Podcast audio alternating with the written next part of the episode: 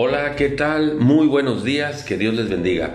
Vamos a iniciar a meditar en el libro de Jonás, libro del profeta Jonás. Comenzamos capítulo número uno. Jonás fue un profeta de Dios al cual Dios le mostró su propósito y le dio una misión para cumplir. Pero ¿qué cree? Que Jonás no quería cumplir la misión de Dios. Dios le había dicho, ve a una ciudad que se llama Nínive y proclama ahí mi nombre. Y Jonás dijo, yo no quiero ir a esa ciudad.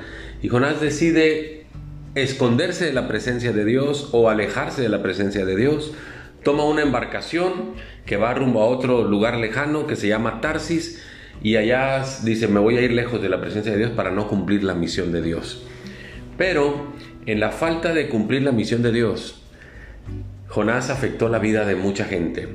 Esa embarcación que iba rumbo a Tarsis, estando en medio del mar, dice el libro de Jonás, este capítulo 1, que se levantó una tempestad tan grande como nunca la habían visto los tripulantes de la embarcación, que pensaron que iban a morir todos, que la embarcación se iba a voltear y que se iba a hundir y ahí iban a morir todos. Aun cuando empezaron a echar todos los enseres de la embarcación hacia el mar para aligerarla, pues no cesaba esto y no se podía controlar, hasta que alguien se dio cuenta que era debido a Jonás que Dios había levantado aquella tempestad para que Jonás hiciera caso.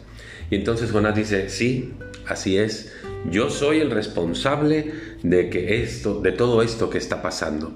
Y entonces aquellos hombres tratan de hacer lo posible, pero no pueden controlar la embarcación ni la tempestad, desde luego, y entonces deciden echar al culpable al mar y arrojan a Jonás al mar pidiéndole perdón a Dios por lo que estaban haciendo.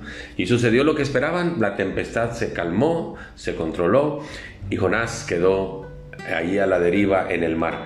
Pero dice el versículo 17 que Dios tenía preparado un gran pez que tragase Jonás y estuvo Jonás en el vientre del pez tres días y tres noches. ¿Sabe usted que la vida de Jonás puede ser nuestra vida porque Dios tiene un propósito para usted y para mí y para cada ser humano?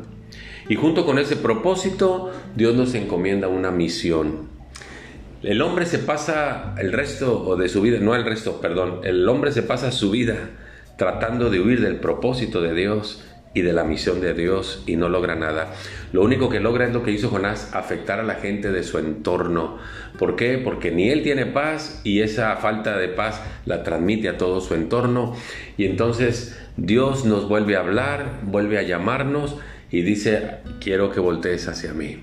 Como decíamos el día de ayer, volveos a mí y yo me volveré a ustedes. Y entonces el hombre tiene que entender que Dios tiene un propósito para él y una misión. No luche con Dios, rinda hacia Dios, cumple el propósito de Dios y la misión de Dios y la paz de Dios vendrá sobre su vida. Muchas gracias, que Dios le bendiga.